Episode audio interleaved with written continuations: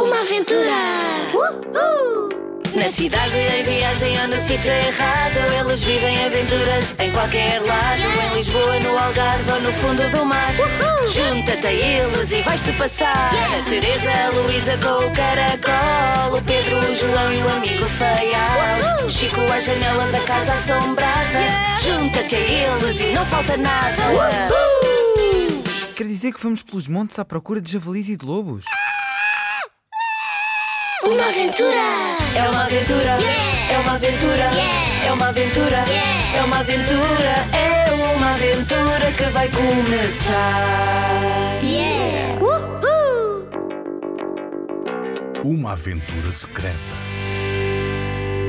Tínhamos deixado o grupo no ginásio com o professor Edmundo e uma mulher que entrou de rompante e disse que se chamava Tigresa. E Tigresa porquê? A explicação afinal era muito simples. Trabalhava num circo e era domadora de feras, sobretudo de tigres. Estão a compreender, não estão? Tigres, tigresa, já nem me lembro qual é o meu verdadeiro nome. O problema é que agora, agora. Não pôde continuar porque, desatou a chorar. O professor Edmundo mostrou-se paciente, tentou acalmá-la e ela foi sossegando. Obrigada pela ajuda. Quando recuperou a calma, explicou-se melhor.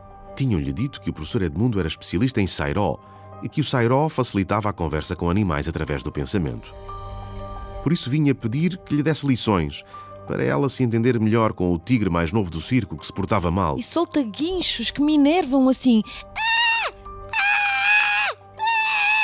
O professor Edmundo resolveu aceitá-la como aluna. Chico entusiasmou-se e pediu para assistir às aulas. Está bem, está bem. E como és um rapaz forte e corajoso, vou ensinar-te a comunicar em pensamento com os animais que melhor combinam contigo: lobos, javalis. Chico ficou delirante e perguntou se também podia aprender a falar com leões.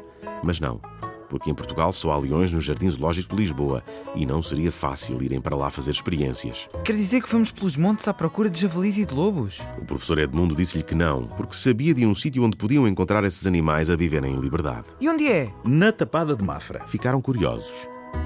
O professor explicou que era uma espécie de mata muito grande e rodeada de muros de pedra altos para os animais poderem viver ao ar livre e circular à vontade, mas não fugirem dali. E também lhes explicou que os animais eram das mais variadas espécies: coelhos, lebres, veados, javalis, lobos. E os lobos não atacam os veados? Não porque os lobos estão dentro de um cercado, vocês vão ver e vão gostar. A ideia de irem visitar a tapada não podia agradar-lhes mais. E então a hipótese de serem capazes de falar com animais em estado selvagem através do pensamento nem se fala. Nessa noite sonharam todos com essas conversas e imaginaram cenas mirabolantes.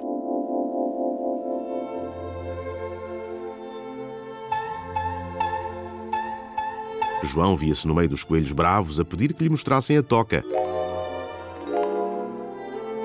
As gêmeas saltitavam entre discussões amigáveis com uma raposa matreira e troca de segredos com a mais gorda das doninhas. Pedro tencionava experimentar diálogos com o mocho, símbolo da inteligência e sabedoria. Chico, claro, só pensava em lobos e preparava-se para perguntar ao chefe. Olha lá, julgas que eu tenho medo de ti? Eu não sou capuchinho vermelho, não tenho medo nenhum. Enfim, o que queriam é que o tempo passasse depressa para irem à tapada de Mafra.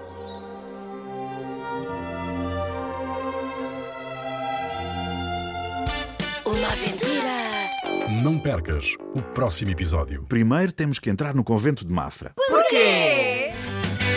Uma aventura de Ana Maria Magalhães e Isabel Alçada.